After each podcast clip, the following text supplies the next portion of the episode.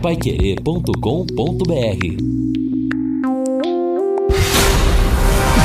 Meus amigos, 23 terceira edição do Gabinete do Aspone, edição do dia 31 de outubro, ou seja, 16 dias para as eleições municipais de 2020, quando vamos escolher, mediante o voto, o prefeito e o vice-prefeito para os próximos quatro anos, se nada acontecer diferente, e também os 19 vereadores e seus suplentes para a próxima legislatura da Câmara Municipal de Londrina. O que você vai acompanhar nesta edição?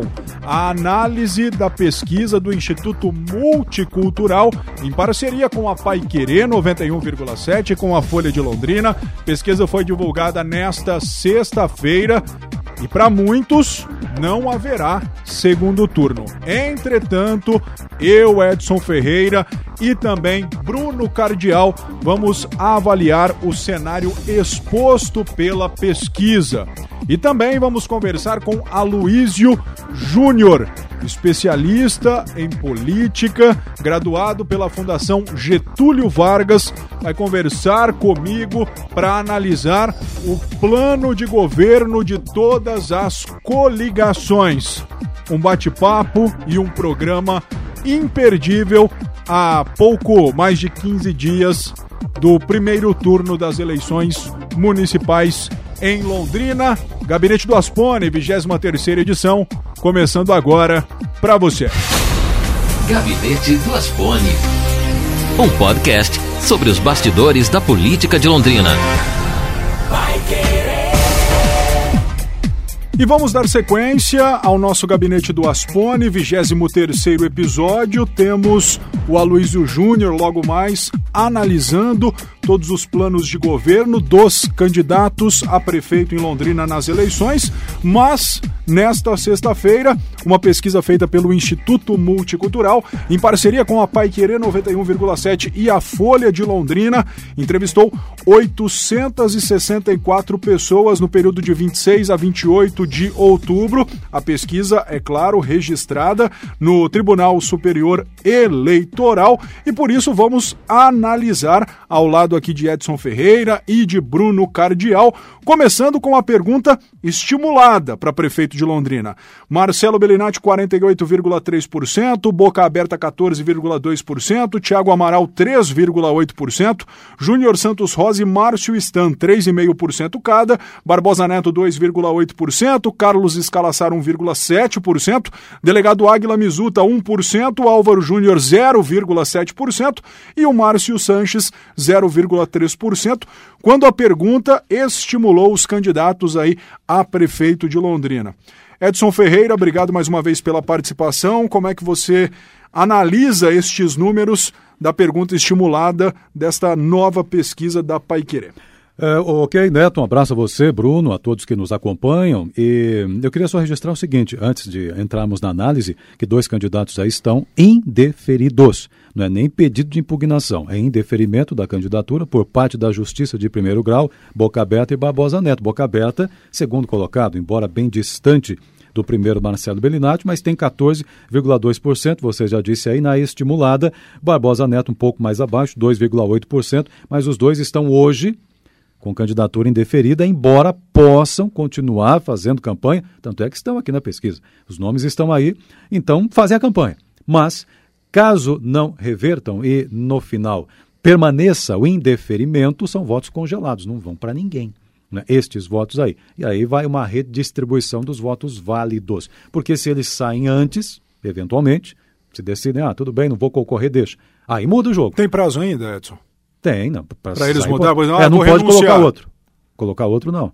Né? Mas hoje. Pode sair a qualquer momento. Sair pode. Agora a questão da. Uh, colocar outro, acho que a única exceção é em caso de óbito. Aí isso ocorre uh, raramente né, nas campanhas, mas ainda é uma possibilidade. Agora, troca já venceu o prazo, segunda-feira, se eu não estou enganado, última segunda-feira. Então é isso, só fazer esse registro aí que tem dois com indeferimento, é embora reforço para não dar, não dar confusão podem continuar fazendo a campanha porque estão recorrendo em segunda instância.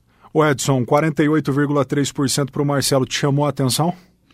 É, sim, eu, eu, mas eu esperava um número próximo a isso. Confesso que do Marcelo, porque é tradicional, está em evidência, está em exposição, é o candidato que está aparecendo todo dia, na pandemia, faz as lives, dá entrevista, menos agora, mas continua, tem os eventos aí municipais que participou arduamente. Na campanha ele tem um tempo, tanto no rádio quanto na TV, um tempo maior do que os demais. Tem mostrar, tem o que mostrar, tem seus fatos, suas obras para mostrar. Aliás, logo mais, na análise do plano de governo, só um detalhe: 2012, quando ele foi candidato, o plano de governo tinha uma página. 2016, o plano de governo tinha um pouco mais, 20 e alguma coisa e agora tem 88 páginas de uma prestação de contas, nada mais do que isso. Tá? O que ele vai fazer nos próximos quatro anos é o que ele não conseguiu fazer nesses primeiros quatro anos, só um adendo. Sim, sim, sim, mas é, não estou dizendo que é o melhor candidato, mas do ponto de vista da projeção e da exposição, numa campanha que tem 45 dias, 45 dias e com a restrição toda de aproximação com o eleitor, Sim. uma campanha que está na internet e rádio e TV só, é evidente que quem tem mais exposição ter, será mais lembrado, em, porque, veja, tem uma outra pergunta, se você é, até é, quiser é, registrar agora, se eu puder. Claro. A lá quatro, pergunta 4 nessa pesquisa do Multicultural, aliás, muito interessante. O seu voto é definitivo ou pode mudar até as eleições? Ali tem 41%, pessoa, 41 das pessoas entrevistadas dizendo que pode mudar. Então, tudo pode acontecer, mas neste momento é natural esse resultado. Bruno Cardial, e aí? Esse primeiro cenário de pergunta estimulada, o que mais te chama a atenção? Teve esse decréscimo aí do Boca Aberta de 23,2 na última pesquisa para 14,2 nessa.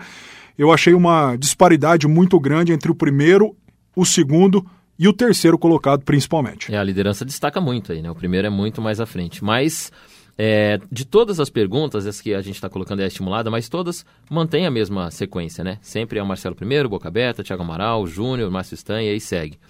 O que me chamou muita atenção mesmo foi o Barbosa Neto. Eu não esperava que ele estaria nessa posição.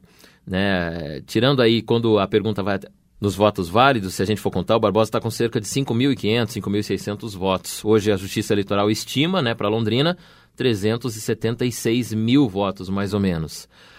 Poxa, se a gente for analisar nisso, o Marcelo Bellinati aí está com uma, uma, votação em mais de 200 mil votos. Né? Seria e... o mais votado de Londrina, que hoje é o Nedson, se eu não estou enganado, com 153 mil votos. Exatamente. E tendo em consideração que mais de 80% dos londrinenses pretendem ir às urnas, é um outro, uma outra análise que a gente tem que fazer, que, olha, Londrina quer mesmo votar, né? Quer mesmo participar desse processo.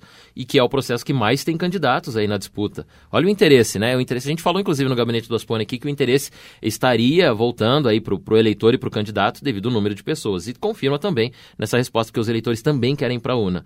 Só que esse detalhe que o Edson falou deixa o jogo totalmente incerto aqui. Porque se a gente calcular em números, o Boca Aberta teria, né, segundo essa pesquisa, cerca de 37 é, mil votos. É isso? 10%. Uh... Não, ele caiu 10% da última pesquisa, ele caiu 37 mil votos. Só que ele está aí é, com um número expressivo de votação, bem maior que o Barbosa Neto, mas se junta os dois e vai para um outro candidato que não o prefeito, Marcelo Belinati, que está no primeiro lugar, é, é um cenário totalmente diferente. E mas será que muda tanto assim? Muda, porque 41% falou que pode mudar de opinião. Então é praticamente se qualquer candidato pegar aqui metade dos que vão votar nele, podem não votar nele. Depende só da campanha. Então assim, passo a passo do que o candidato fizer de agora até o final, até a véspera, pode mudar muito, ele pode perder cerca de metade, e qualquer um aqui que perder metade, é dos quatro primeiros, por exemplo, pode virar totalmente o jogo.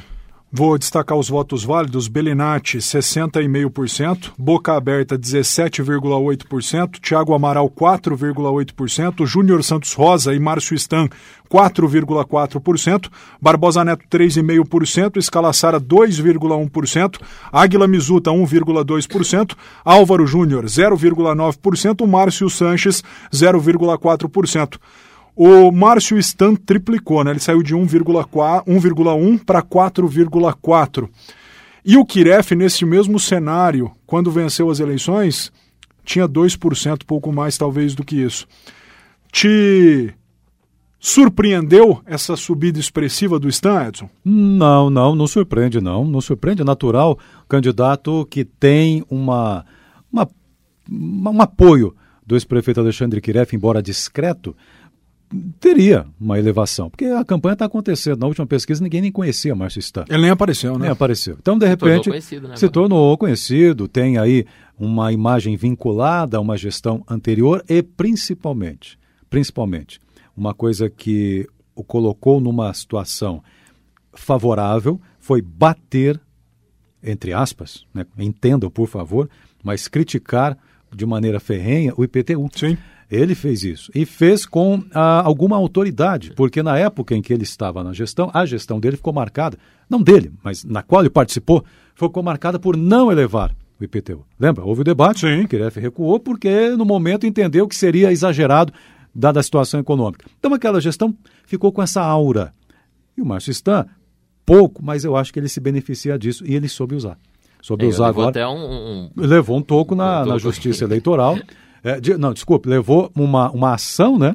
é, por parte da coligação que- encabeçada pelo Marcelo, mas a justiça negou o pedido da, Da resposta. Da da- resposta. de resposta da, da coligação. Mas ele não pôde divulgar o vídeo também. Ah, sim. Aí teve essa. eh, parcialmente atendido lá É. aquele pedido. Então, veja, eu acho que isso acabou favorecendo a, a campanha do, do Márcio Stan, que chegou a 4,4. Nos votos válidos, Bruno, o Escalaçar aparece com 2,1%. Ele caiu de 2,8% para 2,1%. Ou seja, ele está quase na média do que o Odarlone teve nas últimas eleições. É, é, o Scala Sara está bem comparado com o Darlone, inclusive na minha projeção aqui ele deve perder para o Darlone. No final aí, se continuar, nesse, se continuar nesse número aqui, ele vai caindo dessa forma. O Darlone deve fazer mais voto que ele. É, o Darlone foi o candidato do PT na eleição passada com 1,76%. Ele fez 4.600 votos. É, é, porque, então, por causa disso, ele caiu já de 2,8 para 2,1. O Odarlo- O Odarlone estava com 1,7. Mas é o cenário externo, né? Ah, o PT, ele se expôs mais com o PT na campanha. Eu achei que ele fosse preservar mais a sigla para manter uma certa aceitação, mas não fez isso, né? É, é uma característica petista também, a campanha nunca mascarar o partido, sempre colocar o partido mais à frente até que os candidatos.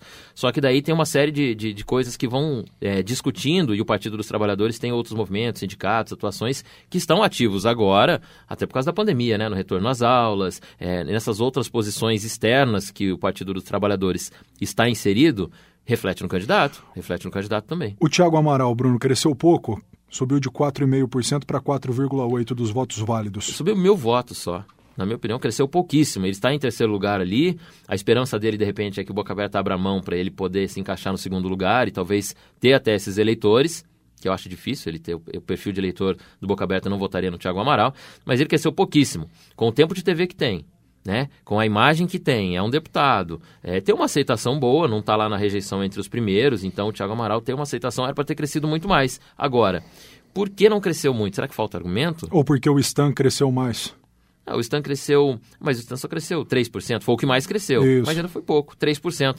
Acho que o crescimento do Stan vem tanto do apoio ao Kiref, eh, quanto desse, dessa outra situação do IPTU, que o Edson falou muito bem, só que assim, o Stan ainda, se fosse o André Trindade candidato, que seria o possível candidato aí que, se Do o Stan não Podemos? fosse, do Podemos, o André Trindade fez 6,60, 17 mil votos. Já dispararia aí com a base, com essa base, que o Stan nem chegou nisso ainda.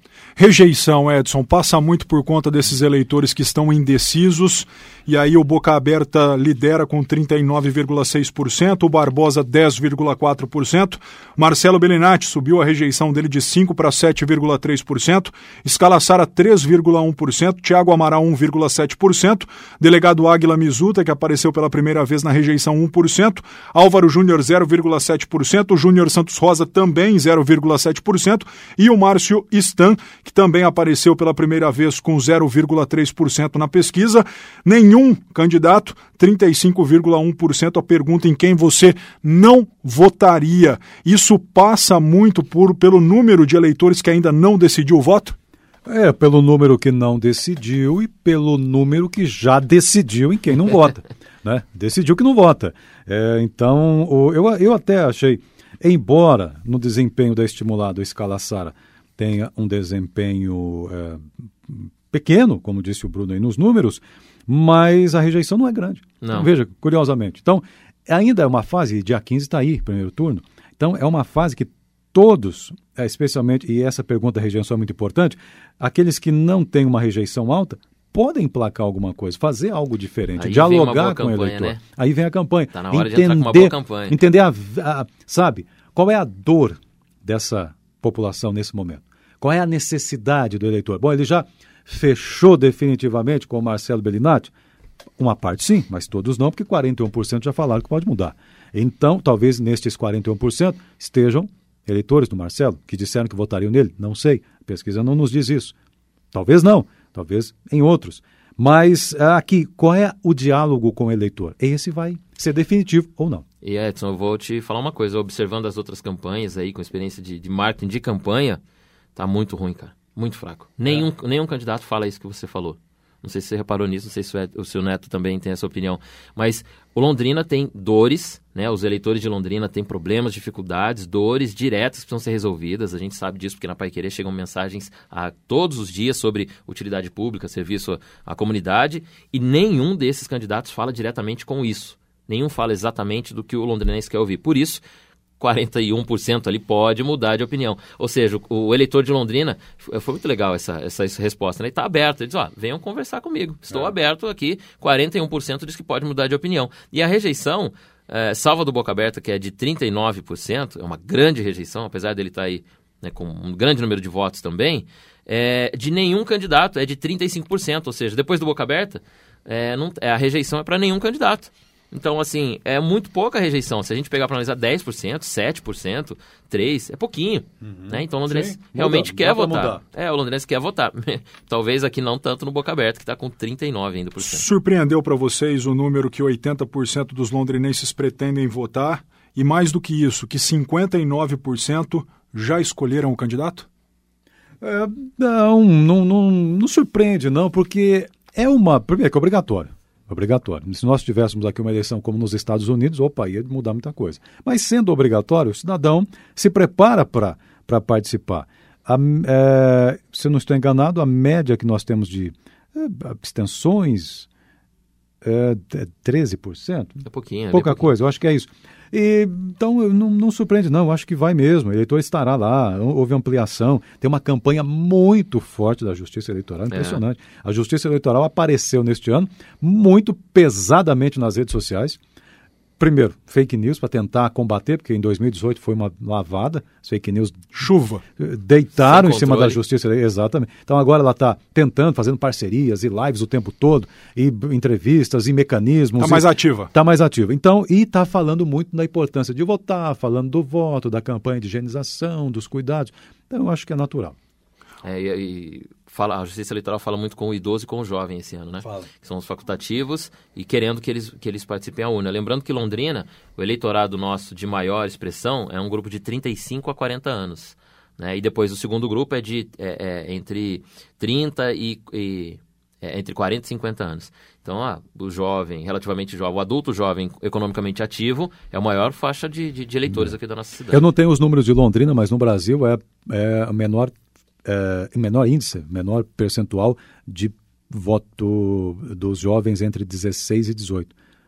Não houve interesse desse grupo, muitos não fizeram, talvez pela pandemia, foi mais difícil para tirar o título pela primeira vez, mas é o menor percentual. É Londrina também Brasil. é. Muita gente perdeu o prazo também para fazer a biometria. É. A gente não pode esquecer disso nas cidades que têm a biometria.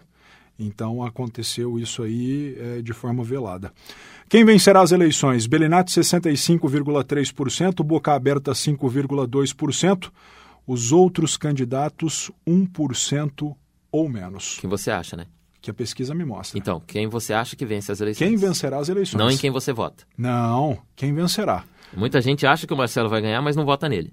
Pode ser. Boca Aberta também. Muita gente acha que o Boca Aberta vai ganhar, mas não vota nele. É Agora, o Júnior Santos Rosa, 1%, terceiro colocado, empatado com o Barbosa Neto. Sobre quem acha que vai ganhar. É isso.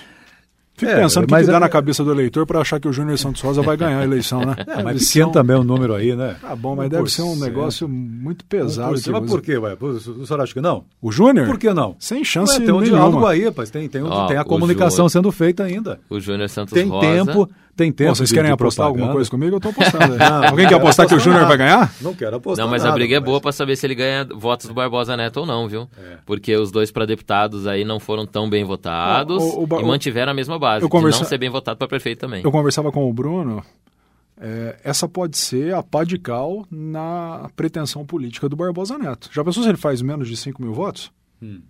É, aí 5 mil é para vereador, né? É. Seria para vereador. A grande dificuldade de um, de um político, né, acho que a grande derrota política é a urna. Né? Porque o político pode ser, ter problemas, vamos colocar no cenário nacional aí, quantos deputados federais, é. até o próprio ex-presidente Lula pode ser preso, pode sair para processo, pode fazer uma série de coisas que ainda o político, na política, ele se sustenta, ele progride, ele né, vem um, com outros caminhos. Agora, quando ele perde na urna, né? E nós temos exemplo aí de grandes senadores e deputados que perderam na urna e nunca mais se recuperaram, nem no próprio Estado. Né? Aí a grande derrota política mesmo é a urna. E o Barbosa Neto não vem de boas votações desde quando ele saiu de deputado né, federal. Sim. E vem de votações, vem caindo, vem caindo, e agora essa, ele caiu de 5% na primeira pesquisa para 3,5%, ou seja, ele caiu 1,5% que é bastante, quem tem pouco, né? Para ele que tinha só 5 é bastante, caiu 1,5. Ele caiu 5.500 votos. E isso é preocupante não só para ele, como para o partido. Né, o partido tem histórico de fazer vereador, né, já fez três, já fez quatro lá atrás, e agora na última fez uma só, deve repetir, fazer uma só também, então é preocupante para todo o cenário. E o problema de quem é caçado, como o Barbosa Neto teve o mandato caçado, é, além de perder votos, mas ele perde o apoio político. Os partidos, quando há uma cassação, evidentemente, que os grupos políticos se afastam. Sim, respinga para todo mundo, né? Então, eu não estou mais colado nessa imagem. E, e, aí os grupos se afastam. O trabalho do candidato e do político, num caso como esse, além, é, é árduo, porque além de recuperar votos e conquistar votos, é recuperar grupos políticos, porque ninguém consegue fazer uma política, uma campanha, ou até gerir uma situação ou exercer um mandato sem apoio político de diversos grupos, além dos votos, claro, para chegar lá. Então, o, é, isso é, é, complicado. Veja, uh, o, o, você citou o presidente Lula, ex-presidente Lula, mas tem uma base de apoio político e ideológico ainda que é muito forte. É. Embora. Que segura, que sustenta né, essa embora imagem. tenha sido até preso, tem toda essa denúncia, tem é, condenações já em segunda instância, mas tem uma base política é. que o sustenta. Mas você vê que na, na, na última campanha para pre, presidente da República, ele poderia ter saído mesmo preso, e não saiu. Sim. É o medo da derrota na urna. Também é. Porque se perde na urna o político, né? E aqui, comparando o, Barbosa com o Júnior Santos Rosa, que o Neto falou no começo, o Barbosa para deputado, é, disputou agora há pouco tempo, fez, fez em Londrina 9.800 votos, o Júnior 8.600. Estão praticamente empatados ali em votação de base em Londrina para deputados, que não é diferente agora, que eles também estão praticamente empatados, e a subida do Júnior pode ser, Neto, dos 40.200 votos que o Felipe Barros teve. Para deputado federal. Sem né, dúvida. Talvez, eu não sei como, eu não tenho visto o Felipe Barros é, trabalhando em apoio ao Júnior Santos Rosa publicamente. Só, só para vereador eu tenho visto. É, para vereadores no pra Paraná, prefeito, inclusive. Não. Por que será, né? Estão coligados ali, os partidos estão juntos. Por que será que o Felipe Barros não está abraçado com o, o Júnior Santos Rosa, assim como o Kiref está abraçado com o Stan? Talvez seja algo para o futuro. Pode ser. Não apoio agora, mas na frente. Edson ah. e Bruno, para a gente encerrar, já com a promessa que na próxima semana nós vamos avaliar o cenário para vereador, porque muitas. É, não tem campanha registrada no, TR, no TSE para vereador, mas alguns partidos têm feito campanhas para uso interno. Pesquisa. Pesquisa, pesquisa, pesquisa. isso, pesquisa para uso interno. Então a gente vai debater a Câmara de Vereadores aí no próximo podcast. Nós três aí de novo, vai ser um programa é, mais livre, com mais tempo até para a gente falar sobre isso. Hoje Londrina tem segundo turno? Não, pela pesquisa não. Hoje não por você. Além de não, não ter, tem. não tem. É o, é o, maior, é o maior primeiro turno, né? É, a maior diferença de todos exato, os primeiros turnos que já teve em Londrina. Não tem. Vocês Hoje... acreditam que isso é, reverte ou por todos esses fatores que você citou, Edson, é. pouco tempo de campanha, proximidade da eleição, não tem mais esse, essa possibilidade do tete a tete, né? Como popularmente Sim. a gente diz, o político está aparecendo pouco na rua. Sim tem possibilidade de reverter o cenário, então, o cenário já está definido, só uma bomba. Então, Neto, sempre tem. Dizer que não tem, sempre tem, cara. Eleição sempre tem possibilidade. E em Londrina parece que é pior. Exatamente. Então não dá para dizer jamais, e tenho certeza que a equipe lá do, do PP sabe disso, não tá, já ganhou. Não existe isso. 15 dias antes da eleição, não dá para dizer essas coisas. Mas, para mudar, tem que ter algo diferente do que está aí. No, no sentido de se comunicar com o eleitor. Se tiver, pode mudar, claro. É, lembrando que a gente já viu em várias campanhas políticas que os últimos não 10, 7 dias talvez, chega o dinheiro do fundo partidário. É aí que o dinheiro do fundo partidário entra, que é na verdade uma mentirinha, né? O fundo partidário. Muitas vezes não vem, vereador não chega, mas quando a majoritária pega, é, deixa para a reta final. Então há um investimento maior de campanha na reta final. Se você que está ouvindo a gente não viu muito adesivo na rua, muita Nossa, bandeirinha. Nossa, a Gleba tá cheio de santinho já. É? é. Cheio de, do chão. Tá Agora vai piorar, viu? Esse não dá, né? Última semana piora muito, porque piora assim, de, de poluição visual. Porque vem o dinheiro e aí é exatamente nesse ponto que os os diretores de, de, de, campanha começam a analisar o que, que nós vamos fazer aqui agora. Bom, o Marcelo não tem o que fazer, né? Não dá para ganhar mais que isso, que ganhar mais de 60% ele vai começar a se defender e vai começar a se recuar, porque todo mundo vai vir para cima dele agora para tirar os votos dele. Boca Aberta vai continuar nessa recuperação da imagem aí, provavelmente, com os vídeos que saem, com a discussão que sai, com né, as acusações, as, as tentativas aí de, de bloqueio. Então, Boca Aberta não deve recuar, mesmo não tendo mais o, o tempo de, de exibição, né, de TV. Então, o, de rádio e de TV. É, porque agora ele tem que arcar, né? Para quem não sabe, quando a justiça indefere uma candidatura, é, o candidato, se quiser continuar com o horário eleitoral na TV e no rádio, ele, ele tem, que, tem que, passar a pagar isso. Ele tem que pagar, exatamente. E Boca Aberta, até onde a gente conhece aí, ele não é de recuar, né? Então ele provavelmente deve Sim. vir mais para a rua, né? Já que perdeu a TV, deve estar mais presente na rua também. E não sei, mas eu acho que uma campanha que teria um potencial de mudar seria do Thiago Amaral, pelo tempo de TV e, e rádio que tem. Né? Uma campanha que tem uma, uma, produção boa, tem um tempo de TV grande. Mas o, o, o tema, o foco é ruim. É, Diferente do Stan, por exemplo, que tá. O Stan ele está batendo, como disse o Edson, entre aspas, de uma forma inteligente. O Thiago ele tá falando, não, eu sou de Londrina, eu sou londrinense, babá. Então eu acho que assim, é uma campanha um pouco rasa demais. Rasa demais. E a gente não esperava isso, lembra? Que conversamos claro. com todos aqui, falamos, não, o debate vai ser legal, né? Todo mundo com conteúdo e tal, não é não não apareceu. Então, problemas específicos de Londrina ainda não foram uh, citados em algumas campanhas aí. Né? Eu acho que o londrinense quer saber um pouco mais dessa preocupação, talvez esteja mais interessado mesmo. E a esquerda ali, que com sério problema, né, figurando entre os últimos lugares, o Márcio Sanches que se declara aí, né, fala inclusive na propaganda eleitoral que é de esquerda, é o último colocado, Escala Sara tem caído também. É uma campanha que eu não entendo é do Águila, porque eu não, eu não vejo proposta. Ah, mudou o vice e tal, tá uma bagunça. É, tá, tá, um, tá um problema ali a campanha do Águila, que é uma campanha que só se centraliza na figura dele como delegado. Sim. Ele que vai punir alguém, não sabe nem quem, não sabe nem o que aconteceu, mas ele vai punir alguém, né? Então não, não, tem, não é uma campanha propositiva, né, Edson? É. Do Álvaro também, é não, não tem esse... Tá faltando conteúdo de campanha, é só isso. Obrigado, Edson. Valeu, valeu. Até semana que vem. Até Obrigado, mais. Bruno. Valeu, Neto. Gabinete do Asfone. Bom, e agora a segunda parte do nosso podcast, eu converso com Aloísio Júnior, Relações Públicas formado pela Universidade Estadual de Londrina, atua nesta área há 10 anos e é especialista em governabilidade pela Fundação Getúlio Vargas. Aloysio, primeiro, obrigado por aceitar o nosso convite. E eu sei que deu trabalho analisar o plano de governo de todas as coligações. Neto, obrigado mais uma vez pelo convite. O gabinete do Aspone tem sido uma, acho que uma fonte, uma referência aí nessa cobertura política das eleições 2020, uma eleição totalmente atípica, onde as pessoas estão. Parece que a campanha ainda não começou, mas agora na reta final que a gente começa a enxergar e ver. Mas só para os ouvintes entenderem, o plano de governo, a lei diz que ele tem que ser apresentado. Então, se você for lá que é onde a gente viu no site da divulgação das candidaturas, onde tem toda a prestação de contas, o plano de governo ele foi entregue eles têm que estar tá, é, dizendo quais seriam as diretrizes de cada candidato é, que vai concorrer no cargo majoritário. Então, o majoritário, o candidato a prefeito, ele apresenta lá a sua chapa, ele apresenta o seu vice e junto com ele as suas certidões, toda a documentação, ele valida um plano de governo. Então é disso que nós vamos falar. Ah, alguns planos são mais robustos, para a gente dizer assim. Eu fiz uma, uma analisada sobre todos. São os 10 candidatos, né? A gente tem essas ainda a justiça julgando alguns, mas eu analisei todos e tem muita coisa interessante nele. Algumas propostas muito execuíveis, muito interessantes, algumas muito genéricas, como ampliar a saúde, melhorar o atendimento, que a gente sabe que fica muito amplo, e algumas coisas que se, chegam a ser, eu não vou falar que é piada, mas a gente precisa entender, parece que não é muito perto da realidade. Tem que entender se isso funciona ou não. Mas é isso que nós vamos discutir hoje. Aí. Aloysio, vamos começar com o candidato do Partido Verde, Álvaro Loureiro.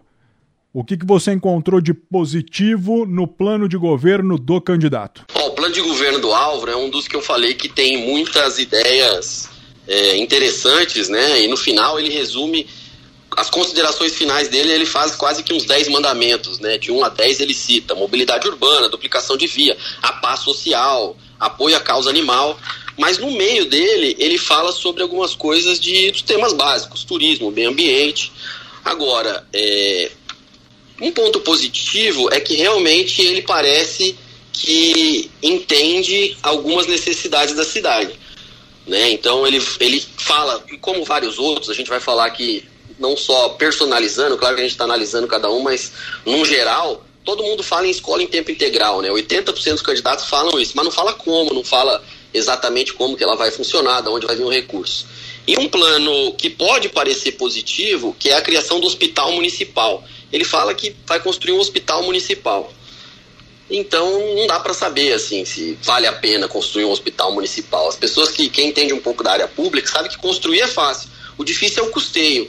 E Londrina, é, a gente sabe que a, a, questão da saúde de Londrina ela é interessante. Você tem uma, uma, uma dificuldade nas UBSs, não no hospital, né? A nossa rede é muito forte, não só a rede privada, mas a rede com os hospitais estaduais, elas funcionam.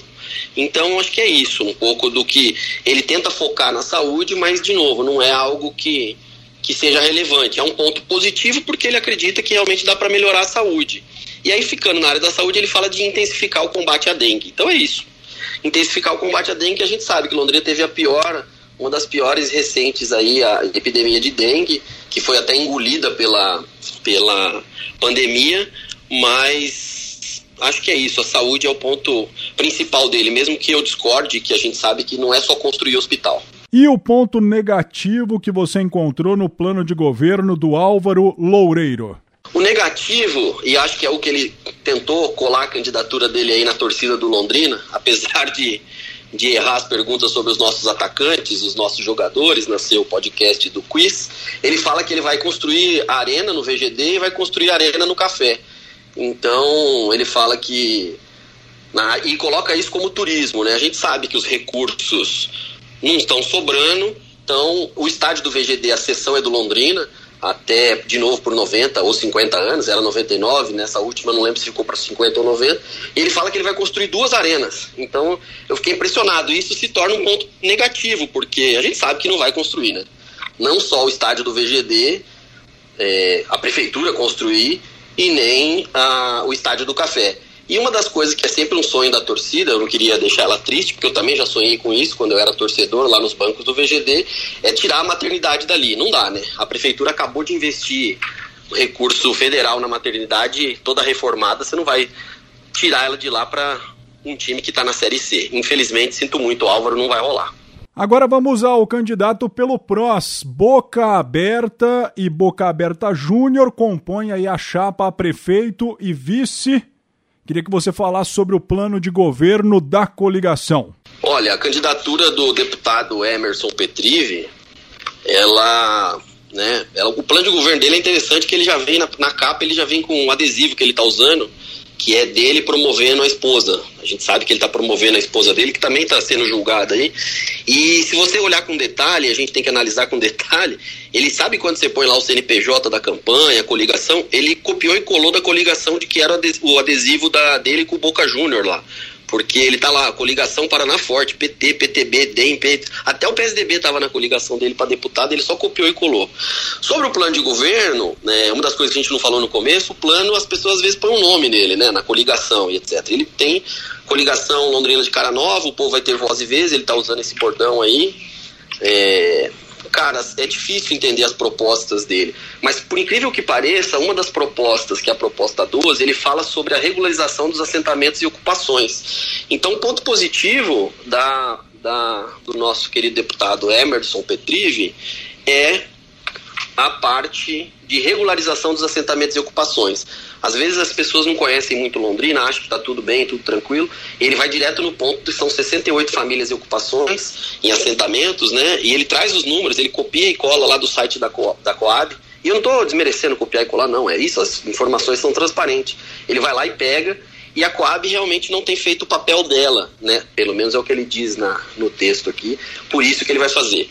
É, e no caso geral do plano de governo, os pontos negativos são o que ele não pode fazer, né? Ele fala que ele vai tirar o IPTU, ele fala que ele vai devolver dinheiro das linhas fixas, ele fala que ele vai devolver dinheiro dos radares, vai criar polícia municipal, é uma confusão danada do jeito que ele faz campanha mesmo. Então, é, um ponto positivo seria essa história de falar sobre habitação, que poucos candidatos abordaram esse tema, e ele traz ali, no meio daquela confusão de proposta, que inclusive ele fala até de carro rebaixado, viu, Neto? Não sei se você conseguiu ler aí.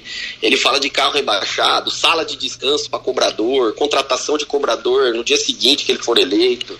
Aliás, eu assisti outro dia ele falando, não é no dia seguinte, porque ele disse que no dia seguinte vai estar todo mundo louco, comemorando, passando sei lá o quê.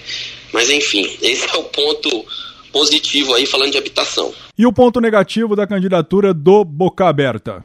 Então, o negativo não são todos, mas o, o, o, negativo é as propostas que ele não vai conseguir realizar, né?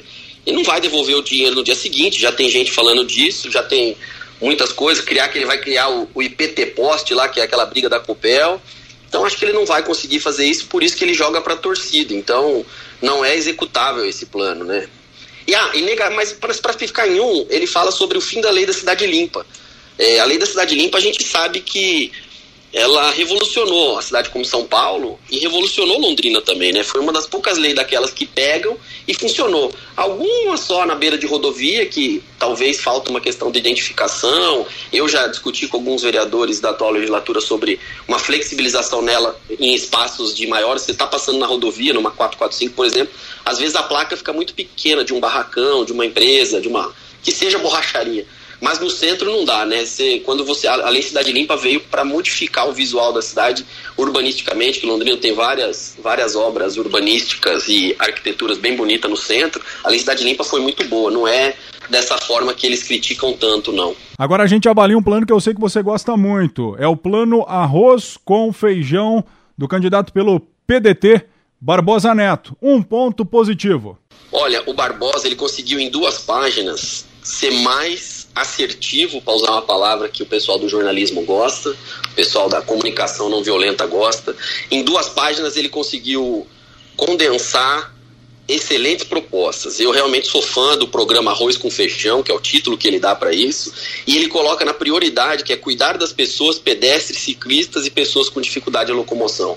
O Barbosa está fazendo uma campanha diferente, e a gente que acompanha a política de Londrina sabe. Ele foi caçado, ele está nessa campanha, eu, eu ouvi aí no podcast, ouvi outras declarações dele nas entrevistas, é, ele está fazendo uma campanha, entre aspas, para limpar o nome dele, né? Ele está fazendo isso, caso ele concorra, porque também está subjúdice, ele está fazendo uma campanha para passar uma borracha nesse passado que ele acredita na Câmara, né? Ele acha que foi a Câmara que caçou ele por um, um golpe, né? Político, não foi exatamente pelas pelas pelas acusações, mas todo mundo sabe que, infelizmente, lá na rádio dele tinha um funcionário de uma empresa contratada da prefeitura, né? Por mais que queira discutir ou não, a condenação foi nesse sentido.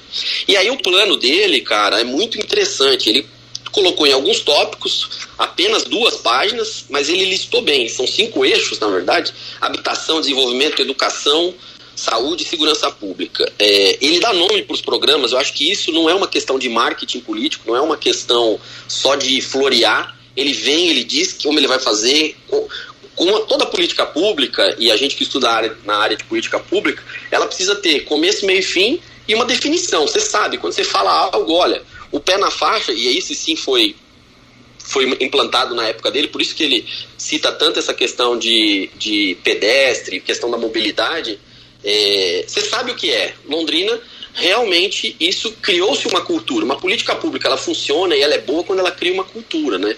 E aí resgatando, e daqui a pouco nós vamos falar do nosso atual prefeito, o Belinati lá atrás no populismo, né? O, o, o, o Belinati, seu Antônio, que você também entrevistou, é, criou o pai, criou a mãe, né? Criou, ia criar o avô quando aquela eleição que ele foi proibido de disputar, e aqui acabou o Barbosa ganhando é, para cuidar das, dos velhinhos. Então, assim, mais do que o populismo que esses nomes traziam, alguns deles fica muito claro para que, que serve. Então, é, é, é, eu acho que é isso interessante. E um ponto positivo do programa do, do, do nosso Barbosa Neto, Homero Barbosa Neto, formado pela, querida Well, eu acho que é para ficar numa questão de política pública que é o que a gente tem visto hoje, política pública baseada em evidência, ele fala sobre um banco de informações. Na área de desenvolvimento, ele fala do, da casa do empresário, né, que também já existe, ele só está pensando em remodelar, casa do empreendedor, a gente sempre sabe que tem a sala lá na prefeitura, mas ele fala de banco de dados, banco de informação e ferramenta tecnológica, mapa sistêmico, olha que bonito isso. E ele fala de potencial e, e demanda de vocações. Então, hoje, as principais políticas públicas e muitas entidades, né, muitos relatórios de Banco Mundial, Banco Interamericano, que é quem eu fiz o, o, curso lá da GV, que financiou, pagou minha bolsa lá, eles trazem esses dados, Neto, para dizer, olha, o mundo está caminhando para isso, o mundo está caminhando para aquilo, o próximo, o próximo, a próxima onda é essa. Então ele fala sobre essa coisa de dados. Então, para mim, o ponto positivo que poucos abordaram é essa questão do banco de dados. Um ponto negativo do plano de governo que tem duas páginas? Olha, o negativo eu acho que vai ficar na questão da da parte dessa da questão mesmo pela, por, por não ampliar mais a discussão, né? Ele está conciso o plano, é um arroz com feijão, mas se ele botasse um, sei lá, mesmo que seja um ovo em cima, sabe, um, um bife a cavalo, se ele botasse um bifinho, melhorava. Seria isso, ele poderia ter ampliado. É, só, só esses pontos acaba sendo assim, ao mesmo tempo que é um elogio ele ser tão conciso, faltou ele falar um pouco de meio ambiente. Ele não fala nada sobre meio ambiente. Então, é, eu acho que ficou, ficou, ficou capenga nesse sentido. Meio ambiente e turismo. Ele coloca o turismo no convention ali como desenvolvimento, mas se ele coloca sustentabilidade, que é um tema que não pode estar fora hoje de qualquer plano de governo, ele tinha acertado. Candidato pelo Movimento Democrático Brasileiro, delegado Águila Mizuta. Um ponto positivo e um negativo. Como é que você avaliou o plano de governo desta coligação? Olha, Neto, o, o delegado Águila, ele, ele, quando ele se apresentou, né, ele mudou de partido, ele estava no Democracia Cristã, indo para o MDB, que é um partido que tem mais tempo de TV, tem aí um apoio importante do deputado e candidato a prefeito João Arruda, ex-deputado. E o MDB quer mostrar uma cara nova, né? Então, ele traz no plano dele, ou melhor, ele se apresentou como delegado, bombeiro, ex-bombeiro, policial civil, é, que mais? Aqui, urbanista, que é uma profissão muito legal para a questão da cidade, contador, e professor e, e, formado em direito. Então, ele é um cara que um currículo muito interessante. E acho que ele, ele abre o plano dele, acho não, né? Ele está aqui, ele abre o plano dele falando sobre Londrina no século XXI, né? Londrina de uma Londrina mais transparente, uma Londrina que avança nessa área de tecnologia. Tanto que a primeira ele fala sobre cidade inteligente, né? Ele fala, ele faz quase uma tese aqui de, falando definições, o que, que é, que Londrina é muito nova, são e realmente é uma cidade nova completando 86 anos, que inclusive alguns, alguns candidatos aí erraram também, não sabia quantos anos Londrina vai fazer no dia 10 de dezembro, com o novo prefeito. E aí ele fala sobre Londrina no futuro. Então acho que isso é o ponto positivo é isso, ele falar sobre Londrina do século XXI, que a gente estava comentando, a Londrina já está. Em alguns lugares a gente sabe que a Londrina já está no século XXI.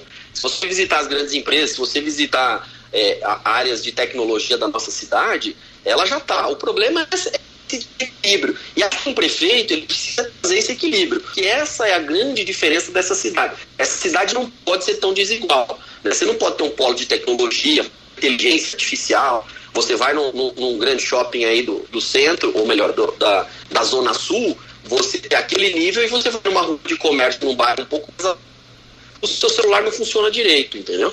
Então acho que essa desigualdade é que não pode acontecer. E aí o plano dele, ele traz algumas coisas falando sobre isso, mas também, de novo, cai na, na como a gente já falou, ele, na história de que é, vai concluir o teatro municipal, que a gente comentou sobre outros, que é importante, mas a gente não fala de onde vem o dinheiro, como que vai fazer. Então, acho que o ponto positivo é essa visão de futuro que ele mostra ter para Londrina. Não é um plano cheio de nada e vazio de tudo. Não, não, não. É um plano, é um plano encorpado, assim, mas é, mas precisa mostrar, né? Precisa entender. Não dá para ser tão generalista, né? Eu acho que assim, É, a gente está falando de vários aqui, já passamos por quase metade dos candidatos. Não adianta só o cara colocar, né? Sabe TCC? O pessoal aí que dá o El que faz TCC e põe lá no infinitivo. Ampliar o processo de saúde. Ele fala aqui, ó, da Guarda Municipal. Investimento, abertura de concurso para contratar mais guarda. Isso é muito prático, não é infinitivo estruturação do plano de carreira, sede de centro de treinamento. Eu sei que ele tem que fazer um aceno para essa classe aí, que é, né, que são da onde ele oriundo, mas não é assim. Não, a guarda municipal no mundo está mudando, não é mais. É, e vários outros candidatos colocam que a guarda municipal é para voltar a cuidar de prédio público. Não dá para ficar sofrendo. Londrina recente teve um, três episódios ruins com guardas municipais com pouco treinamento, né? Então é muito difícil falar que vai fazer isso. Aí voltando para o infinitivo que eu falei aqui, ele coloca aqui, ó, instituir uma nova política de incentivos a empreendimentos e alta tecnologia, mantendo-se no perfil de Londrina como polo nacional de inovação. Tá, mas como? É o quê? O que, que isso significa? E, ao mesmo tempo que ele quer levar Londrina para o século XXI, ele fala em horta comunitária. Horta comunitária, a gente sabe bem, nosso amigo ex-deputado Raul fez lá em Cambenha na década de 80. Então não tem nada de inovador em horta comunitária, entendeu? Se ele falar que a governança é diferente, se ele falar em agroecologia, aí nós estamos falando da cidade do futuro. Mas horta comunitária em 2021 não dá, o delegado. Aloysio, vamos agora com Carlos Escalassara, Partido dos Trabalhadores, 59 anos, candidato aí pelo PT. A vice é a Isabel Diniz ponto positivo do plano de governo do Escalassara? Olha, o plano de governo do PT, que é o do Carlos Escalassara, talvez tenha sido um dos planos mais robustos que eu, que eu olhei, né? Se você for aí, espero que todos os ouvintes desse podcast que deem audiência vão, vão depois lá lá no site e vejam os planos de governo. O PT, a gente sabe, né? O PT governou Londrina na primeira gestão do Sheida e ele cita isso no plano de governo.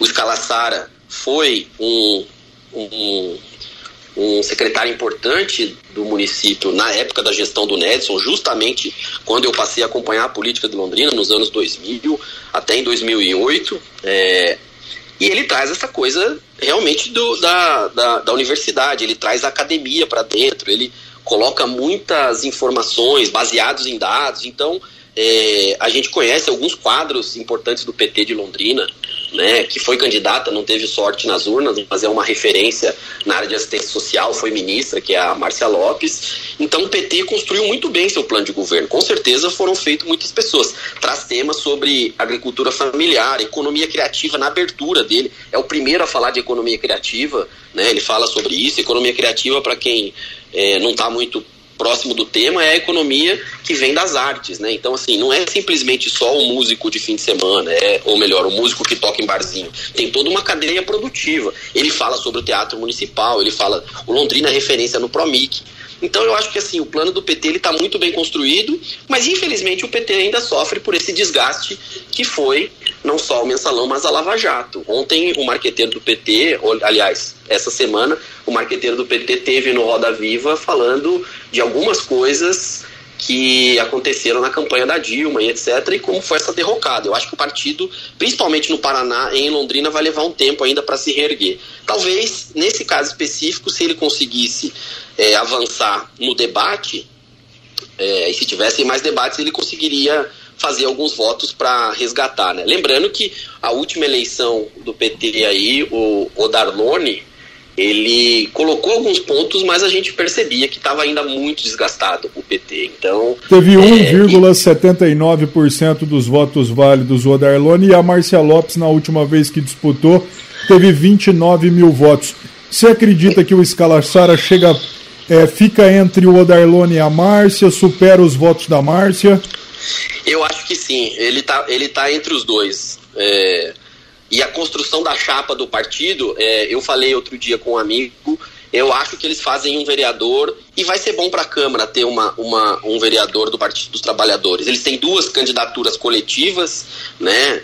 que é uma moda também, uma moda boa de, de candidatura coletiva. Em São Paulo já tem acontecido, se espalhou pelo país, onde alguém disputa com o número, o, o vereador eleito ou o deputado eleito é uma só, mas os assessores são candidatos também. Eles chamam de co-deputados ou agora co-vereadores, vereadores, vereadores assessores. Então é. é Aspone, Aspone. Não, não é Aspone, não. Aspone é é, é, é um Aspone. É um Aspone qualificado. Qualificado. Aliás, a gente já falou sobre esse nome do seu blog, ele é muito bom, mas o que tem de gente qualificada aí que às vezes paga por maus assessores, isso é complicado. Por isso que agora estão mudando até os termos. Agente público. Fala agora um ponto negativo do plano de governo do PT. O ponto negativo, rapaz, eu acho que é uma questão de que ele também ele aborda algumas coisas assim é, que fica muito no campo das ideias, você entendeu? Eu, eu acho que no caso do Escala Sara, é, ele é muito prático, como eu coloquei aqui, ele aborda vários temas, ele fala muito sobre o plano de mobilidade, né? elogiei como um todo, é, mas eu acho que também falta é, definir algumas coisas mais práticas assim no plano geral. Ele fala, por exemplo, né, que eu coloquei aqui, conservatório musical de música, né, terminar o teatro, que eu sou super a favor, mas ele fica num, no campo das ideias em alguma coisa que ele, é, como a gente sabe, né, a, a, questão mais da esquerda, e nós vamos chegar na do Márcio Sanches já já, é um pouco ainda muito da ficar no mundo das ideias, assim, né, ele traz, ele fala como ele vai fazer, mas ainda a gente vê que tem muita dificuldade dele colocar em prática, ainda mais se ele não conseguir fazer uma chapa de vereadores decente, e, e que é decente no, no sentido de que vai ter muita dificuldade na Câmara, e pode pagar o preço muito por ser do PT, eu acho que essa é a é a grande, a grande dificuldade. Eu quero ver os candidatos aí que falarem que vão terminar o Teatro Municipal arrumar 100 milhões de reais. Olha, eu, eu, eu, eu acho que tem solução ali. Eu acho que isso não tem que ser a prioridade número zero do prefeito. Mas dá para fazer de várias formas. Isso a gente pode até falar um, um, dia sobre isso. E não custa 100 milhões também, não. Dá para dá pra, dá pra fazer, como diria o nosso. Mas tem que mostrar como. Aí eu concordo com você. Não dá só para dizer que, que é prioridade, que vamos fazer, vamos acontecer, e o cara não tem a menor ideia de, de financiamento, de onde vem recurso, desses bancos que eu citei, que são os bancos mundiais, BID, etc. E, bom, a gente vai falar isso daqui a pouco porque a gente vai entrar no plano do nosso atual prefeito e ele fala um pouco sobre financiamento e etc. Júnior Santos Rosa, 36 anos, candidato pelo Repub, a vice professora Vera Eunice, 59 anos avalia o plano de governo do Repub barra PSL, um ponto positivo e um negativo. Ederson Júnior Santos Rosa. Eu sou Júnior, né? Aloysio Júnior, mas meu Júnior é no final, dele é no segundo nome. O Júnior foi vereador, foi candidato a deputado. Uma coisa importante para falar do Júnior, acho muito legal, fico muito feliz que tenham candidatos novos, ele é um cara novo, é, tá aí. Mas uma coisa que eu achei interessante, que eu quem acessa o site do, do da Divulga Cand, né, que é onde está isso, do TSE, o Júnior foi candidato em todas as eleições. Você sabia disso, né? Sim. Ele foi candidato a vereador, perdeu no PSDB. Aí ele mudou de partido, foi candidato a deputado. Aí foi candidato a vereador, ganhou. Foi candidato a deputado de novo. Aí foi candidato a vereador, ganhou essa. E agora ele é candidato a prefeito. Ele gosta de eleição. Esse menino gosta mesmo e tá aí, né? Candidato a prefeito do Partido Republicanos, que Aqui em São Paulo, o candidato é Russomano, que quis colar no Bolsonaro e está derretendo nas pesquisas, provavelmente não vai no segundo turno. O Júnior, a gente sabia da informação do Germano seria candidato, né? Nosso ídolo, craque do Londrina, seria o candidato pelo Repub. Não sei o que aconteceu, o Germano acho que não, não, não quis. Não quis, o não Júnior, quis. O Júnior Santos falou: não, então eu tô aí, eu gosto de eleição e vou disputar. E, e a proposta dele, cara, é, ó, visualmente é o melhor plano de governo, você acredita? Eu acredito. Porque tem isso, o plano de governo, gente, é um, é um, é um PDF, é um arquivo que você salva e sobe lá no, na proposta de governo, lá nos arquivos. O dele é o mais bonito. O Republicanos fez uma, um template para todos os candidatos, ficou bem bonito, as cores do partido, a campanha dele tá boa. Eu assisti com calma também para poder falar aqui com vocês a, as propagandas eleitoral, gostei. E a proposta do Júnior tá boa, muito, muito, muito encorpada também, né? Eu já falei robusta, já falei encorpada. Arruma outro adjetivo aí, Neto. Ela tá quase contundente. Eu quase tô votando no Júnior pelas propostas. Eu ia falar maquiada. Não, aí é maldade. Mas, então, só para resgatar o começo da história, quando eu falei do bolsonarismo nesse sentido, de novo, sem juízo de valor, a, o nome da coligação dele, lembrando que também a vice dele é do PSL indicada pelo senhor, nosso outro deputado, que também não entrou na disputa, Felipe Barros, e a coligação do Júnior chama Londrina acima de tudo, Deus acima de todos. Criativa. Quem, quem lembra desse slogan? Criativo, pô. Eu, é, eu então. imagino que o marketing deva ter tido horas e horas de trabalho. Ex- exatamente. É, enfim, alguns projetos dele, falando em criatividade, que você falou aí, ainda sem julgar se é bom ou ruim, o Minha Escola Minha Vida, que é um programa que também é uma. faz aí referência ao Minha Casa Minha Vida. E tá aqui, várias coisas. Saúde, Londrina Segura, né? Educação, assistência. Gente, esse barulho é porque eu tô folheando aqui e revendo as minhas anotações. Aqui, mais um que fala em horta comunitária, mas pelo menos essa horta é inteligente. Eu queria entender, ó. Inte- criação de hortas inteligentes e comunitária. Eu não sei o que que é horta inteligente, não. Deve ter chip no alface, sei lá. Mas enfim, é, para falar de uma parte que nós estamos aqui na parte positiva, é outro que cita economia criativa. Então tem que valorizar realmente isso. Ele fala em governo digital e economia criativa. O ponto positivo para mim do Júnior é essa questão do governo digital e economia criativa. O negativo. Olha, o negativo, além desse slogan para colar aí no bolsonarismo, não- talvez, talvez a gente não sabe, né? Talvez o Felipe Basso pediu para ele pôr esse aí. Você ficou falando aí que é o pessoal do marketing, não sei. É, otimizar, não, tá aqui. Olha, negativo é porque eu acho que ele não é generalista, entendeu? Por exemplo, vamos falar de esporte, uma área que poucos abordam o esporte. Todo mundo que vai falar disso. Ah, lembra, achei aqui, ó. O mais negativo do que o esporte ser generalista é cultura. Cultura lá, desenvolver incentivo, blá, blá, blá, mas aqui, criação de um projeto de marketing digital com o objetivo de divulgar a cultura londrinense e seus produtos. Mas é por causa do slogan, pô. Você tá vendo? O pessoal do marketing tá com moral. Não, mas marketing digital e portal dos artistas londrinenses fomentando a geração de renda. Então, assim, eu não entendi. Até porque já tem isso. A TIM pagou um projeto, acho que foi na final da gestão do Kiref, a TIM, operadora telefônica de celular, de, de, de- de telefonia celular, pagou uma coisa que chama Londrina Viva, Londrina, Cultura Londrina, Londrina Cultura, não sei. Ela ofereceu uma plataforma de divulgação para várias cidades do país. São Paulo fez, Londrina Londrina aderiu a isso também, fez, a Secretaria de Cultura, vocês devem receber o Londrina Cultura aí no e-mail de vocês. É, então, mas não é isso, mas assim, criar um site para. Não entendi, marketing digital, é que tá na moda marketing digital, né? Uma onda de coach aí, sei lá, acho que ele quer um coach, um arraste para cima, sabe? Alguma coisa do tipo. O fato é, isso o, eu- o, Júnior. é um ponto o- negativo. O Júnior diz na campanha, eu acredito. Você acredita no Júnior? Cara, eu queria acreditar, porque o plano tá bom, mas ele não participou aí, não quis, não quis falar, né? Então, é difícil, né? Eu- a gente tá falando do debate, das propostas e tal, e o cara tem um grande espaço que foi o seu podcast, quase uma hora, 40 minutos, e ele entra na justiça para não, pra não ser divulgado e tal, é difícil. E eu não acredito, eu acredito que ele vai fazer alguns votos sim, eu acho que é importante o debate. Eu gosto, porque é um jovem, né, cara? Eu, eu tenho 39, eu acho que é 38, eu acho que é legal alguém menos de 40 aí disputando, né?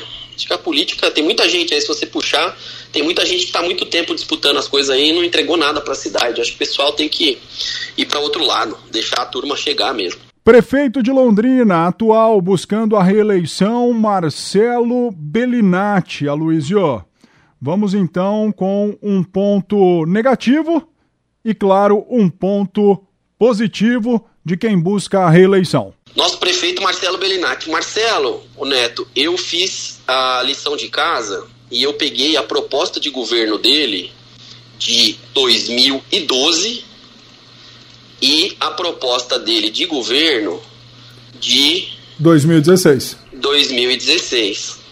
E quer que eu te fale uma coisa? Não tem nada a ver o que ele prometeu em 2012. Sabe, sabe quantas páginas tinha o dele? 2012? Hum, Uma página. O de 2016. Deixa eu ver, perdi aqui. Mas não passa. Era um pouquinho maior. Mas ele ganhou.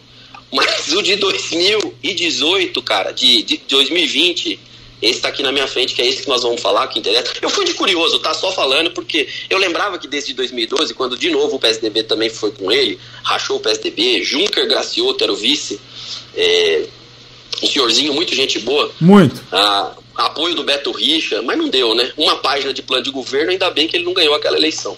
Mas. E agora são 88, olha só. Quer dizer, 88 páginas no plano de governo do Marcelo Bellinati. Que ele começa bem com essa história que ele está querendo vender aí para a cidade, que é rumo aos 100 anos, 2034. Todos os secretários dele estão postando nas redes sociais que o Marcelo fez um bom trabalho, etc.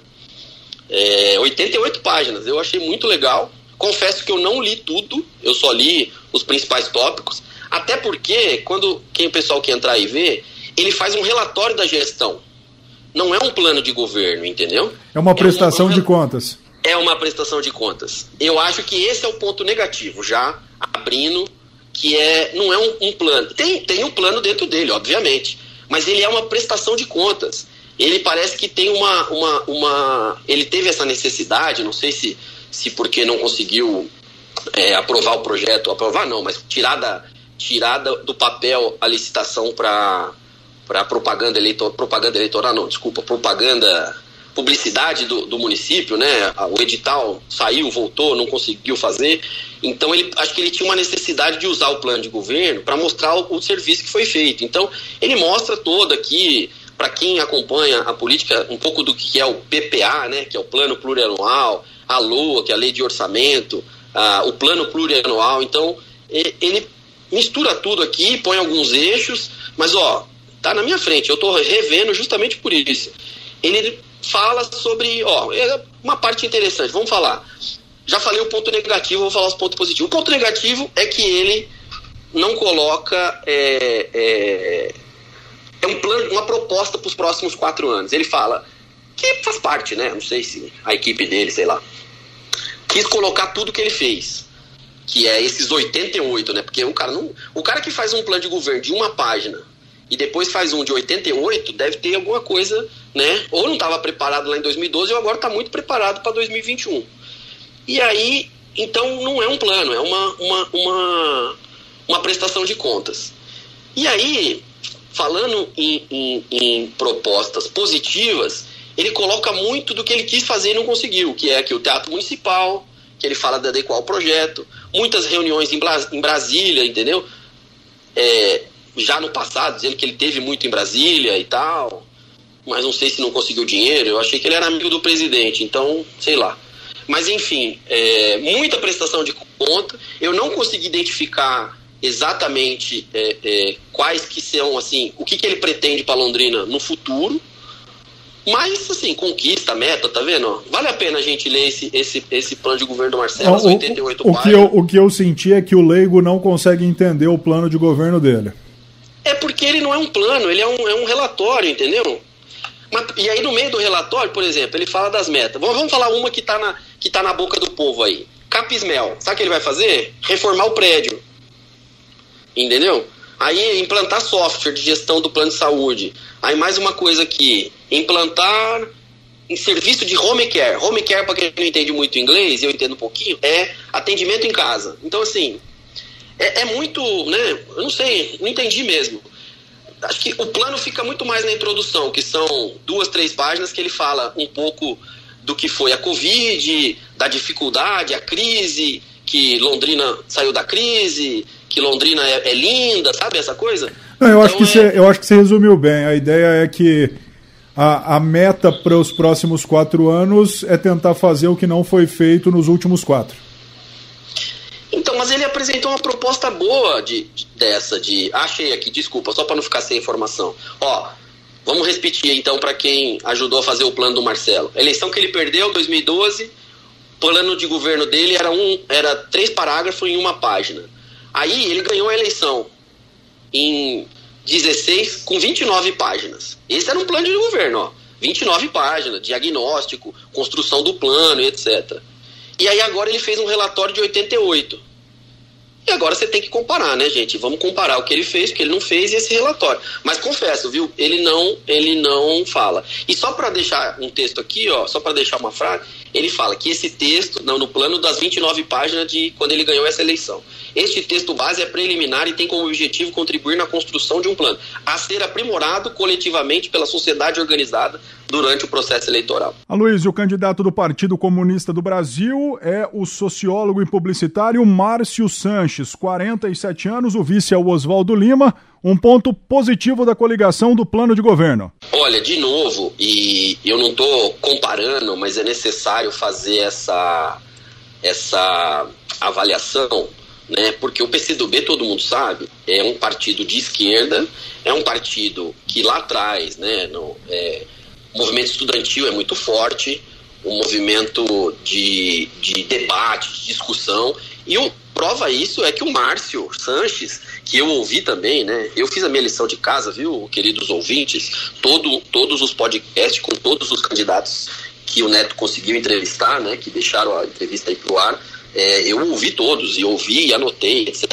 O Márcio Santos realmente muito preparado, é, se apresenta, ou melhor, é formado em, em, publicidade, mas na questão de ciências sociais. Então, o PCdoB, assim como o PT, ele é muito, muito é, pensado numa questão mais para o âmbito da social, né? Então ele tem no, no, no, cerne do plano dele a questão do ser humano no centro e isso é muito relevante, né? Então ele fala sobre é, algumas palavras bonitas, né?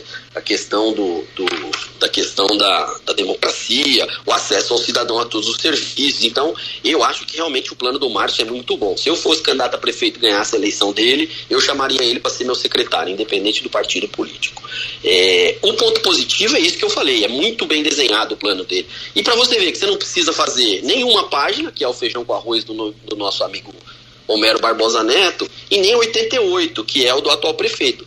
O do Márcio tem, sei lá, oito páginas. Eu imprimi frente e verso, não sei contar, mas acho que é isso. Oito páginas, fala todos os, os, eixos, fala sobre geração de emprego e renda, fala sobre restaurante popular, fala sobre economia criativa, fala sobre aproximar da academia. O que é aproximar da academia? É, trazer a UEL para dentro, trazer a UEL para perto, acho que isso é, é, o ponto positivo dele. Mas tem aquilo também, né, que a gente falou, né?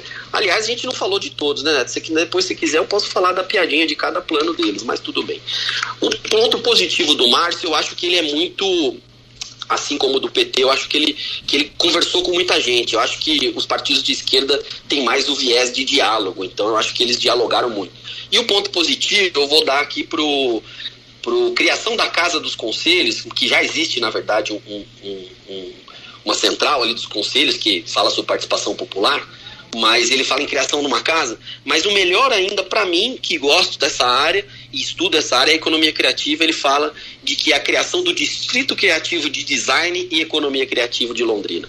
Eu acho que ele acerta nessa aqui, que ele fala sobre um distrito criativo. As grandes cidades do mundo, e Londrina precisa ter essa visão, Londrina precisa se enxergar como uma grande cidade no mundo, né? Primeiro voltar a ser uma grande cidade no Brasil, que ela ficou um pouco ultrapassada. Como Londrina, como Curitiba tem se enxergado. Londrina é uma, Curitiba é uma cidade hoje é, que a gente fala, né, um player global, porque as pessoas não só pelas grandes indústrias que tem lá, francesa, alemã, é, é, e etc., mas porque ela, ela se posiciona no mundo, né? Então acho que Londrina está um pouco apequenada. Não adianta você ficar falando que a cidade é linda, que o lago é bonito, que é a maior cidade do Brasil, que melhor. Se ela não for, se ela não tiver essa mesma visão. E quando ele fala de trazer um. de trazer não, mas de criar um distrito criativo de design e economia criativa, eu acho que tem esse potencial. Infelizmente, a cultura de Londrina ela ficou meio, meio decadente recente, infelizmente, triste por tanto na iniciativa privada quanto no poder público, né?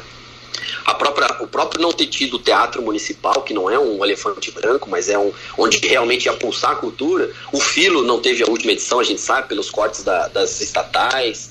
É, o festival de música deu uma diminuída. Eu acho que esse, a, a, a, o, o, responsável nem quis mais fazer o próximo. E não teve essa continuidade em algumas, algumas políticas que não são políticas necessariamente públicas, mas são alguns grandes eventos que realmente faziam isso. Quando eu cheguei em Londrina nos anos 2000, a cidade pulsava essa cultura e a universidade era de onde saía isso e tal. E acho que o, o professor quer resgatar. Professor, eu acho que ele é professor também, né? É. O, o Márcio, que é sociólogo, ele quer resgatar um pouco disso. Então esse é o ponto positivo para mim. E um ponto negativo que você encontrou nesse plano? Não dá para falar que é negativo, assim, é um pouco mais nessa coisa que eu disse sobre a, a, a uma piadinha, né? Ele quer criar o Dia Internacional da Yoga, que eu não entendi. Porque, tipo, porque tem muito praticante de yoga. Não, então, mas está em franco crescimento, em Londrina, vem realizar. Não, é legal, mas não é o prefeito que cria dia, entendeu? Essa coisa de dia não. Isso é para vereador, né? Não, nem para vereador mais, né? Vereador, vereador. Vereador. Londrina já tem cor em todo mês do Ve... ano, nome de vereador rua. Pica fumo, né? Como a gente diz, né? Pica vereador fumo. que, fala, que vai lá e fala, ah, vamos criar o dia da yoga. Aí você fala o quê? Nada.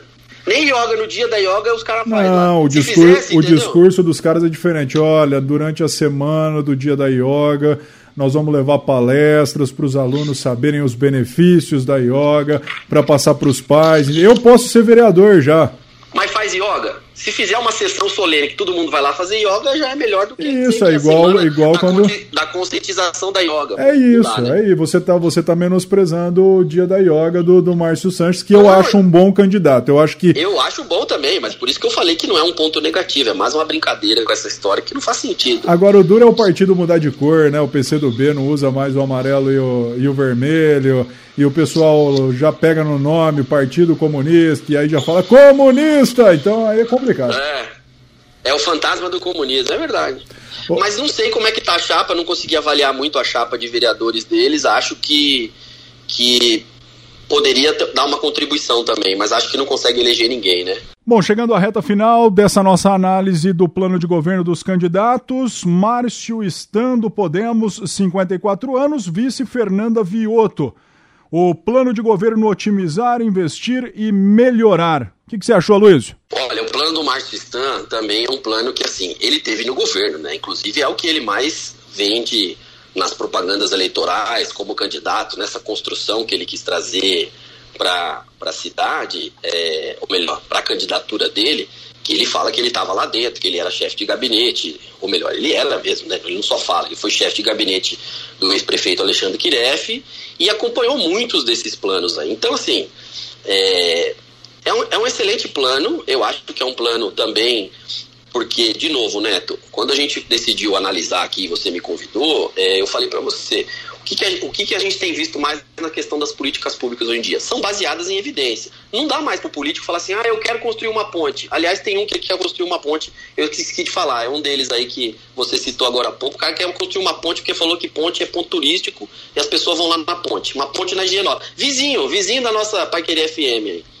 Vai fazer uma ponte aí porque ponte é ponto turístico. Enfim. Mas o plano do Márcio, ele dá uma resgatada em muita coisa da época que ele era prefeito, que ele era assessor do prefeito, né? Chefe de gabinete do prefeito, traz a questão do plano diretor e tal. Eu acho que o ponto positivo dele é que ele usa os dados da própria prefeitura, que infelizmente é, não usa tanto quanto ele usou no plano dele. Eu acho que, assim, dos candidatos, ele foi o que melhor aproveitou é, os dados que estão disponíveis. Ó, pode ver que é um monte de print da própria do site disponível do IPU. Ele, tem, ele teve alguém muito é, importante na construção do plano dele, que a gente sabe que, é o, que foi secretário de Finanças. É Finanças? Foi Fazenda ou foi secretário de gestão dele, o Rogério? Que acho que, se não me engano, é candidato a vereador. É, candidato então, ele, a vereador. Ele foi, ele foi algum cargo da administração. É um cara que entende de número, é um cara que trouxe isso. Então, o Márcio, na construção do plano, ele aproveitou muito dos dados que estavam disponíveis, entendeu? Então ele trouxe esse esse é, esse principal ativo, como eu tenho falado algumas vezes aqui para você, que é política baseada em evidência. Você já tem os dados. Então, mas eu, sabe, mas eu acho. o mas... nosso querido deputado Emerson Petrive foi lá resgatar na Coab como é que estão os assentamentos. Então, mas aí, eu, mas aí eu acho que tem muito daquilo lá. Otimizar o funcionamento dos CREAS, dos CRAS. Sim incentivar Exatamente. e estimular Exatamente. programas familiares. É o Pro... TCC, é... né? Você fez TCC, não fez? O que, que você pôs lá no seu TCC? Fiz, fiz TCC. É o. é o infinitivo. Vamos ampliar o atendimento à saúde. Tá bom, cadê? Entendeu? Por isso que eu disse que o plano do Barbosa é bom. Ele taca lá assim, saúde melhor. Pô, o cara sabe que é. Opa, saúde é melhor. Pra como? Ah, vai ter um médico em tal lugar. Só para dar um spoiler. Spoiler não, mas pra contar um pouquinho aqui. A gente sabe que não é bem assim.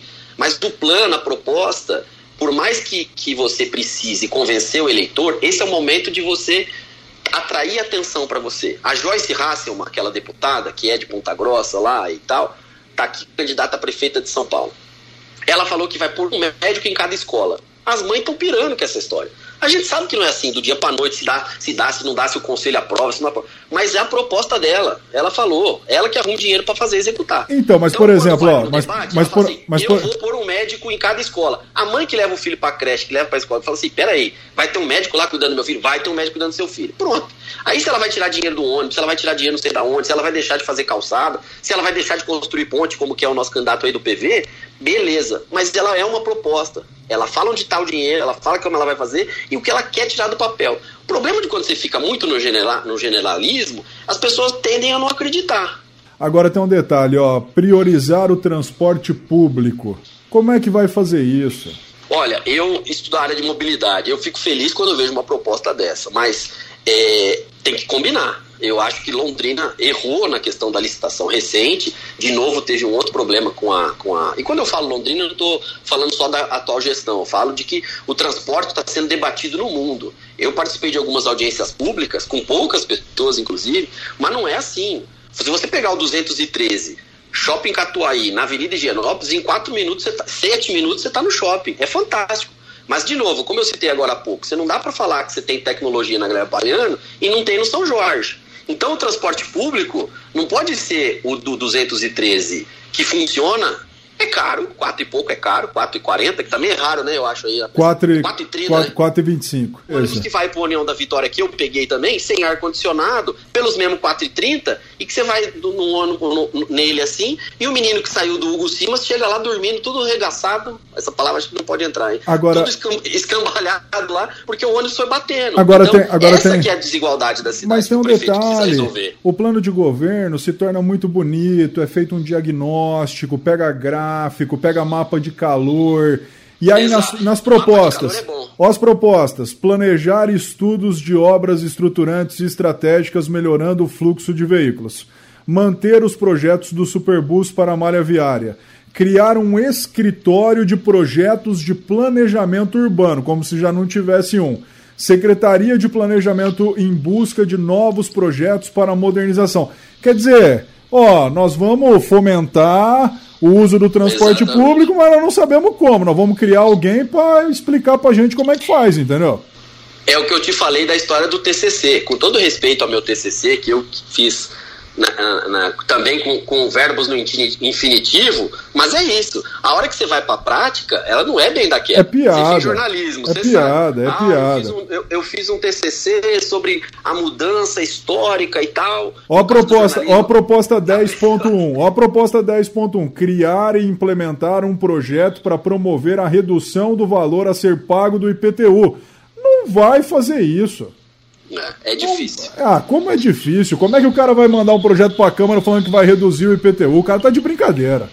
Eu acho que a questão do IPTU, só para a gente depois também dar outra conversa né, sobre temas, o IPTU ele foi é, empurrado com a barriga por várias gestões. O problema foi na planta genérica. Agora, o maior problema é não ter, não ter é, feito ele de acordo onde a pessoa estava. O próprio prefeito morava num condomínio que era irregular. Sim. E ele disse que não sabia porque quem pagava as contas era a patroa. Isso que fica mais complicado. Fica entendeu? muito. Agora fica complicado, então... agora fica complicado também, ó, sobre a Capismel. Em 2019, a Capismel administrou 391 milhões de reais. Só que aí quando você pergunta por que que na gestão do Kiref não foi repassado aquela, aquela, mesmo, aquela mesma cobrança feita é, ao Marcelo, ao próprio Barbosa Neto, não há resposta.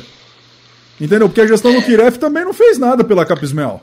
Por isso, Neto, que é importante é, um programa, um podcast como o seu, os debates, as sabatinas, para que realmente os candidatos possam se expressar, possam colocar onde eles fizeram, ou até mesmo fazer uma meia-culpa, né? É, dizer, olha, realmente erramos aqui. Ah, então, difícil, o problema, hein?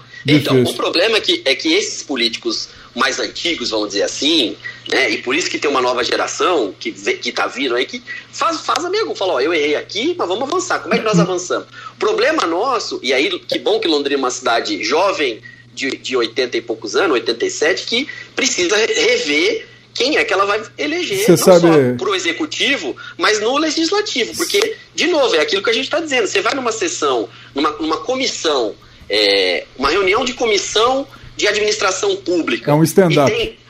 Então, não tem. O cara, o cara tá numa comissão de administração pública. Ninguém tá debatendo isso que você falou aí, que até um nome difícil que as pessoas não entendem. Ah, mas o problema da Capismel é autorial, o problema é fiscal, o problema do déficit. O cidadão não tá sabendo. O cidadão sabe, ah, faltou 10, faltou 20, eu vou ficar sem aposentadoria. É isso que ele precisa saber. Só que aí você vai para uma, uma, uma, comissão dessa que está discutindo isso, quem que é que eles convocam para essa reunião?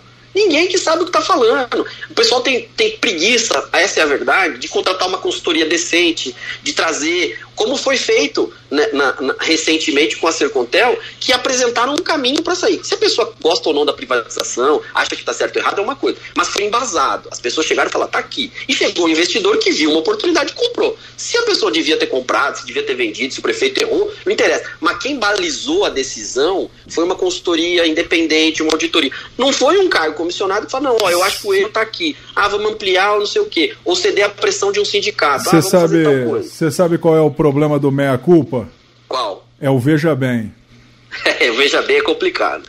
Aloysio, para encerrar esse bate-papo contigo, essa avaliação que você fez dos planos de governo, Tiago Amaral, PSB, Felipe Prochet, PSD, a coligação Londrina forte de novo. Ponto positivo, pontos negativos. Olha, primeiro que o Thiago, ele, de novo, é o que você colocou, ele se apresenta como uma novidade. E aí, só para fechar essa história dos planos, né, e a gente encerra com o Thiago, como é que tem essa, para quem é da área de comunicação, tá, na, tá, no, tá no o nome do plano, né, o nome da coligação. O Thiago trouxe o Felipe Prochet, nosso é, presidente do Londrina, atual vereador, de sobrenome, é, para justamente ele não cair na provocação que a própria coligação do Marcelo chama Londrina para quem entende de Londrina. Tem todas essas nuances, Neto Almeida, você sabe disso. Né? O Edson Ferreira, que é um cara também especialista que, que acompanha. Então, não é simplesmente é, algo. Ah, vamos pôr um nome aí tal. Não, é uma cutucada. E ele devolve com o Londrina forte de novo, né? É, o, é, uma, é uma Londrina great again, como diria o Trump, que elegeu o Trump, né? Agora não vai eleger de novo, mas ele vem com essa força, quer colocar isso, fala sobre o começo da história do café, os programas de TV dele resgata essa coisa. E aí, pensando para o lado da comunicação política, o marketing eleitoral, ele quer resgatar esse sentimento no londrinense. Mas o problema, que, é, mas o problema, é mas o problema é o seguinte. Trazer. Eu acho que os programas dele ficaram tão focados em mostrar que o Thiago é daqui. Se ser daqui fosse sinônimo de vencer a eleição, a gente teria quantos prefeitos? Não tem proposta. Não, eu entendi, mas vamos lá, vamos avaliar. E aí, só para. Só pra, eu estava falando sobre o nome dos, dos planos, que também é preciso avaliar eles, entender o que cada um fala.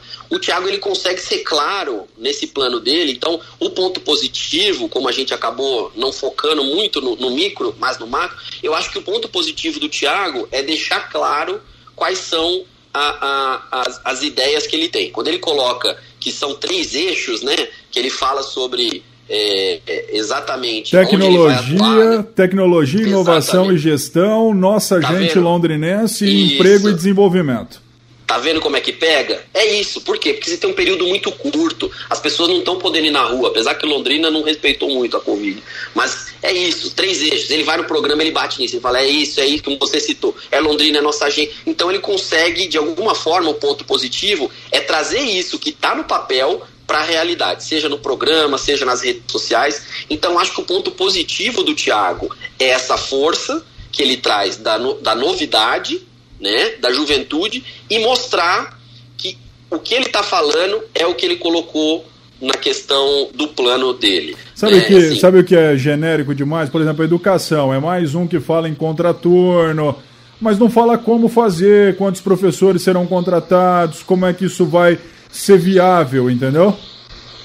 Eu concordo. Eu acho também que, de novo, cai naquela, naquele senso comum de ah, vamos ampliar a, a, as atividades, música e etc, e etc, mas também não, não deixa exatamente. Por exemplo, Agora, o plano, o plano, o plano, deixa muito claro. O plano... Ele fala que ele vai duplicar tal coisa, ele fala que ele vai implementar, como você disse, o Superbus onde está, tirar do papel o plano de mobilidade. Então eu acho que assim, o plano do Thiago ele é bem construído, como de alguns outros candidatos, mas ele está um pouco mais claro. E aí, voltando naquela história das páginas, ele é um plano de 50 páginas que eu acho que ele conseguiu não, não viajar demais. Mas, mas a, a, Capismel, a, a Capismel tem quatro parágrafos. Quatro parágrafos que não fala nada com coisa nenhuma, é cheio de nada e vazio de tudo. Eu acho que essa talvez seja o ponto negativo, que são os, os, os temas mais espinhosos. Por quê? Porque a pessoa não pode também, o que eu sou contra, se comprometer dizendo, ah, amanhã vou resolver esse problema. Eu acho que até é um ponto negativo, mas também é uma coisa que não pode. O cara que fala que é fácil demais, né? Eu tenho preocupação com quem fala que é fácil demais. Eu acho que quem encara a, a, a, a campanha eleitoral e aí a gente falou de alguns dois, três candidatos aí que, por exemplo, ah, vamos construir uma ponte que vai volar o turismo, né? É, é, tem que tomar cuidado. Então eu acho que assim, o ponto negativo do, do, do, do, do, do Tiago é isso que você coloca, tanto da Capismel quanto de outros programas que talvez, a gente falou agora há pouco do Márcio e do atual prefeito que estão no cargo, é não conhecer talvez a realidade, não da cidade, mas da máquina administrativa local. Talvez seja um ponto negativo, mas eu acho que ele resolve isso porque o Prochê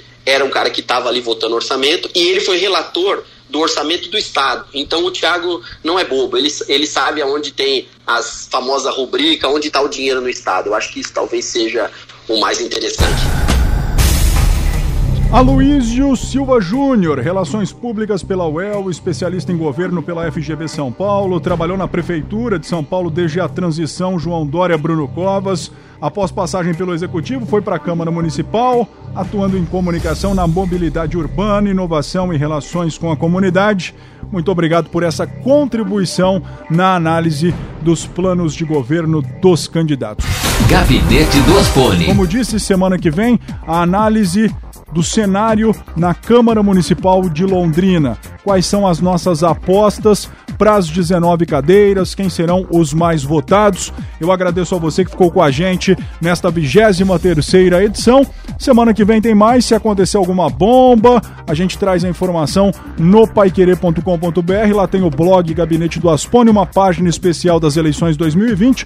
Aliás, fortaleça o nosso podcast acessando o nosso portal, também nas nossas redes sociais, pelo Facebook ou pelo Instagram da 91,7 e você também me ouve ou nos ouve, né? Já que somos um time no Gabinete do Aspone, o nosso canal no Spotify. Meu muito obrigado e até semana que vem. Gabinete do Aspone. Um podcast sobre os bastidores da política de Londrina.